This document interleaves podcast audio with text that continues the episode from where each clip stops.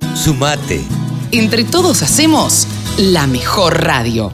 La radio del campo. Saben ustedes que Víctor Tonelli es un reconocido consultor en lo que es ganadería y que le apasiona esto y que da muchas charlas y es muy, pero muy tenido en cuenta. Hola Víctor, ¿cómo estás? Buenos días. Buen día Carlos, ¿cómo estás vos? Muy bien, gracias. Gracias por atendernos y la verdad es que, bueno, vos andás mucho con el tema, bueno, con, el tema carne, obviamente, integrás la mesa de las carnes desde hace bastante tiempo y queríamos consultarte fundamentalmente por el cierre de las exportaciones. A ver, ¿cuánto perjuicio le puede traer a la Argentina? ¿Cómo, cómo lo analizás vos?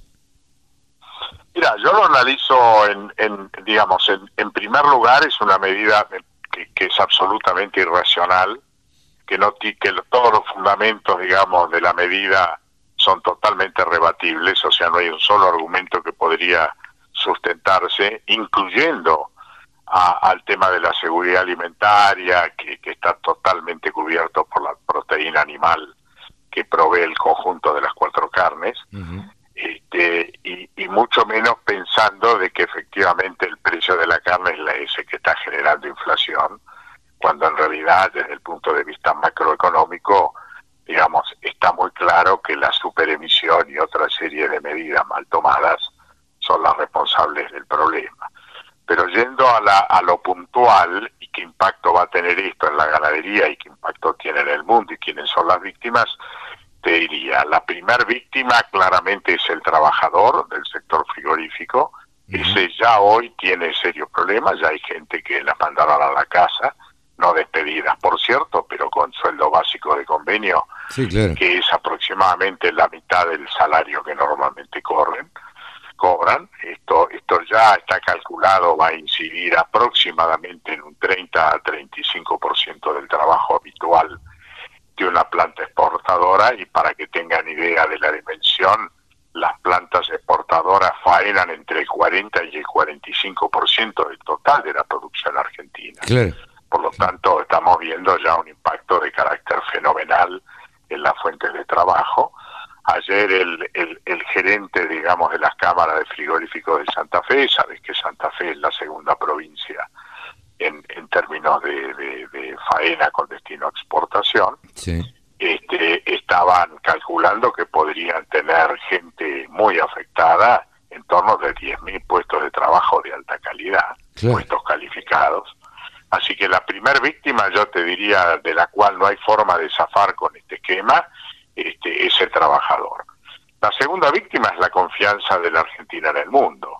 Sí, eh, después del cierre del 2006, que duró con mayor y menor medida hasta el 2015, la Argentina perdió todo tipo de confianza por parte de los compradores y nos llevó cinco largos años recuperar parte de esa confianza perdida, que hoy de nuevo y de un plumazo y sin medir consecuencias, este, se tiró otra vez a la banquina de una manera espantosa. Sí, y siempre se hace este, con con este estilo de medidas de por 30 días, ¿viste? Eh, yo recuerdo... No, pero es que no es por 30 días, esto es como la pandemia, te van llevando de a 15 días, pero hace un año y medio que estamos con esto. Totalmente, pero y este gobierno se acostumbra a estas cosas porque en el fondo lo que quiere es estatizar todo, manejar todo y que vos dependas de la apretada del botón del funcionario de turno. Totalmente. No, no nos confundamos porque si no vamos a estar comprando este relatos que no no no no no, no se ajustan a la realidad. Esto va a durar por lo menos hasta las elecciones y después veremos en función de cómo surjan los resultados. Sí, sí, y este, lo que se va a lograr es el, empobrecimiento de, de, la, de, parte de la población. Bueno, pero lo que con esto no resolves un problema de lo que ocurrió, porque lo que hay que preguntarse es por qué, por qué hubo un aumento de precios que se dio fundamentalmente entre octubre y diciembre. Cuando te plantean de que la carne subió mucho más que la inflación, todo ocurrió en tres meses, que por supuesto no se ha recuperado la oferta para que baje, pero todo ocurrió en ese momento, cuando el dólar, cuando el maíz llegó a valer más de 200 dólares este, la tonelada Y, y, que había que venía de 130, 125, 130 en julio agosto y obviamente los, los, los no pudieron encerrar, razón por la cual como derivado del no encierre no tuviste esa oferta directa para el mercado interno, nada que ver con las exportaciones, es otro tipo de carne, por eso, digamos así, a lo mejor me encontrás un poco alterado en, en mis comentarios, pero es que la irracionalidad y la falsedad de los argumentos con que se tomó la medida solo te hace pensar que no tiene un análisis de carácter técnico, científico, este, bien, bien analizado y consensuado, sino que es una,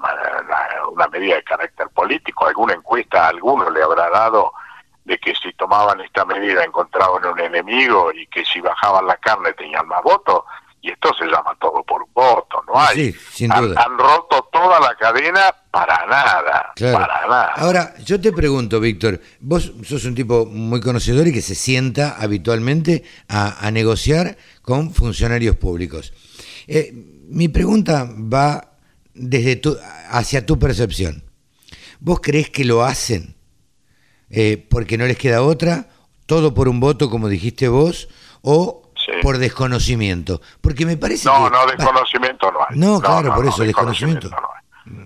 no, no, hay desconocimiento. Además, vos pensás que, que el sector frigorífico exportador viene viene sentándose con el ministro Culfas y la secretaria español, sí, sí. que finalmente quedaron a cargo de esta medida, si bien la firma el presidente refiere en todo momento que según los datos elaborados por el Ministerio de Desarrollo Productivo, o sea, eh, son datos que, como, siempre, como todo relato, siempre tiene un cachito de verdad y mucho de ocultamiento para transformar el resultado final. Entonces, cuando te dicen que la ganadería argentina viene estancada desde hace 45 años porque en su momento producía 2.700.000 toneladas y ahora produce 3.100.000 cuando la, la población se duplicó, entonces vos decís, che, eso es verdad.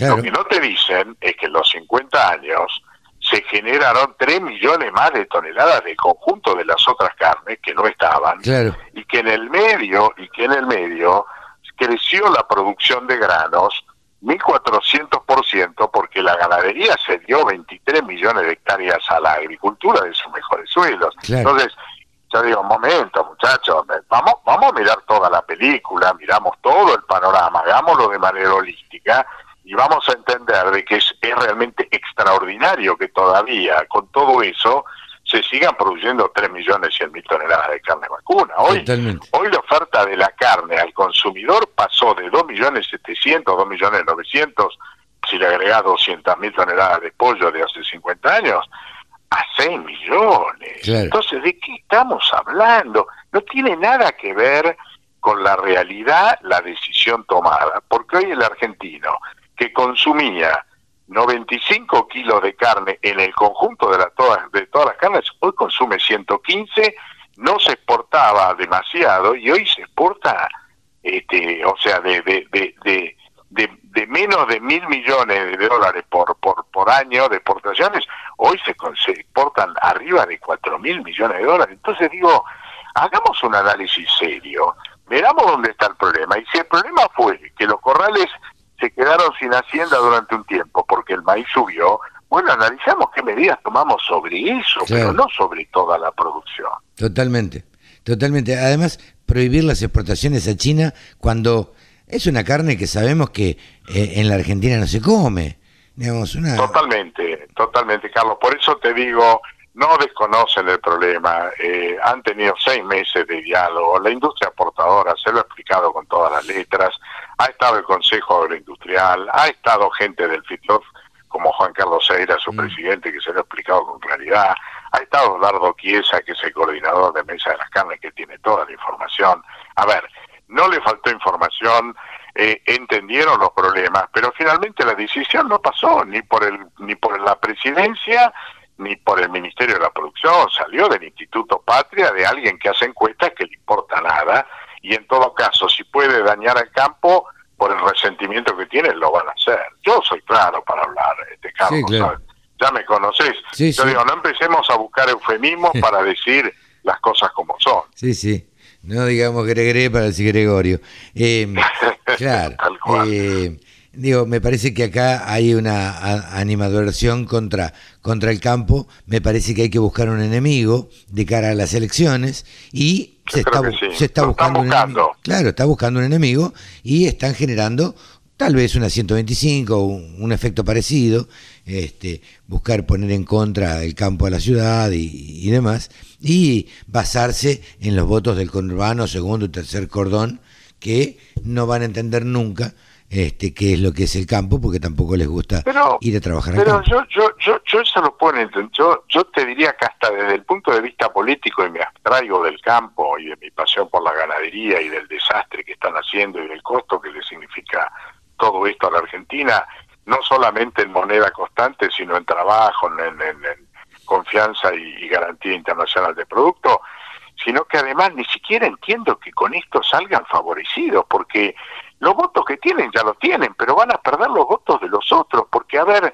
la gente no es tonta, porque esto se suma a otra cantidad de medidas, y mm. le están poniendo cepo a todo, es un, es un esquema de estatización que para aquel que cree en la meritocracia y en el esfuerzo del trabajo, esto es menos 10. Claro. Eh, esto no es un problema del que está en el campo, o el que está en la ciudad, el que se levanta a las 5 o el que se levanta a las 10. Esto es un tema de creer o no creer en el trabajo y en el esfuerzo para sacar el país adelante. Sí, y esto es exactamente a la inversa. Entonces, si me vas a poner el cepo, si vas a poner cada vez más chiquilines, y no lo digo despectivamente, pero sí lo digo desde el punto de vista de la falta de experiencia.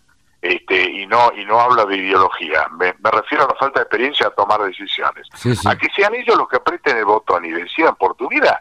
Bueno, muchachos, de eso estamos hablando, porque esto es uno de los episodios cotidianos que estamos viendo toda la vida, todos los días, en la política pública, no es que es un hecho aislado. No, no, no, Porque si fuera un hecho aislado te diría, bueno, veámoslo.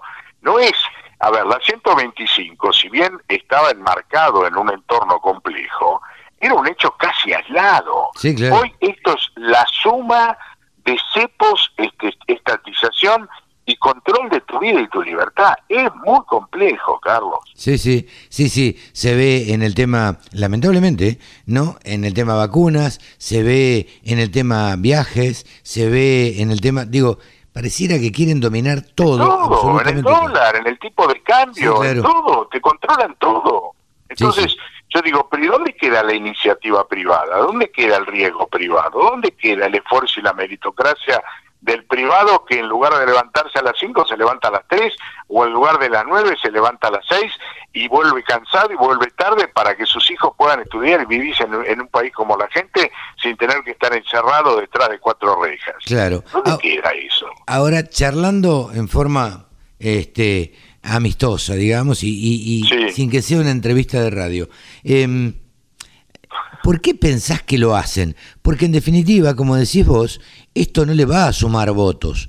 Por el contrario, me parece que le va a restar votos este tipo de actitudes. Entonces, ¿qué es lo que quieren? ¿No ganar las próximas elecciones?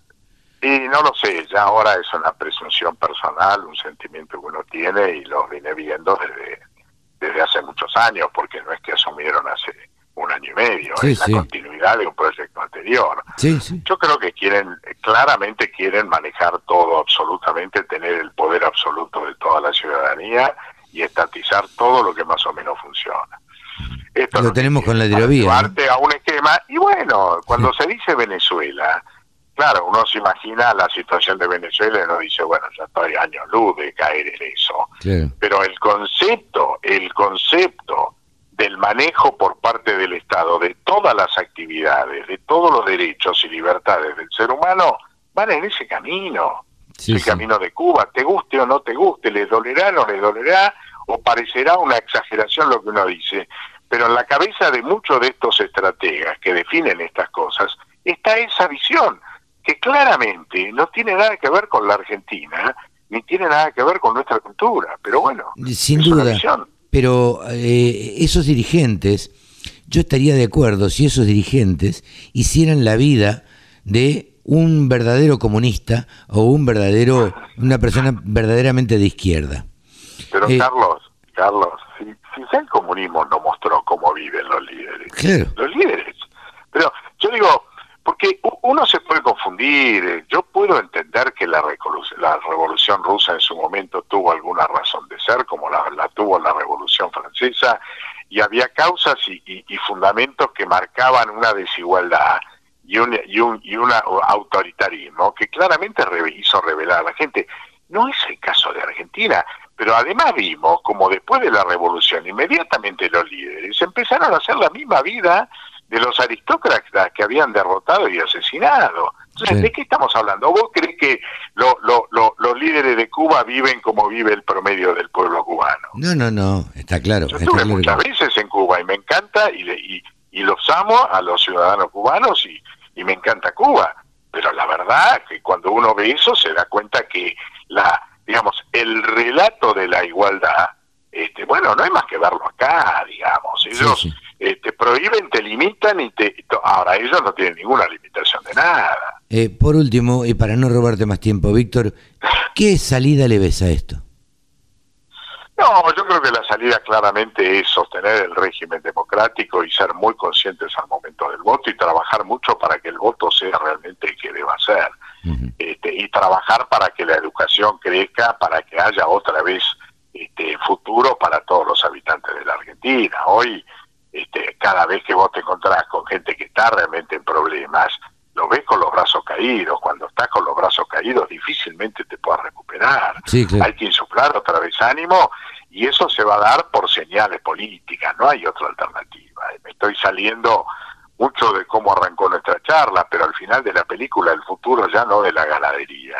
Eh, el futuro de los argentinos es trabajar para que efectivamente en estas elecciones no lleguen a lograr una, una, este, un poder total sobre el Congreso, porque ahí definitivamente sí vamos a caer en picada.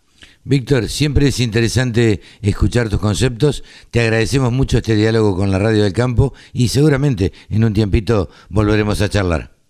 No, a vos, Carlos, gracias por el llamado, por la paciencia y, y bueno, me disculpo un poco porque a lo mejor estoy estoy ligeramente más alterado de lo habitual, pero la verdad es que el golpe le han dado, el masazo que le han dado a la confianza y al futuro de, del sector ha sido tremendo, tremendo. La gente que no está en el tema no puede, no, no va a poder entender que de un día para otro te quebraron el futuro y esto es un poco lo que uno vive. Muchas gracias, Víctor, un gran abrazo. A vos, a vos, gracias por todo. Víctor Tonelli, consultor, ha pasado aquí por los micrófonos de la Radio del Campo. La mejor forma de trabajar es escuchando la Radio del Campo.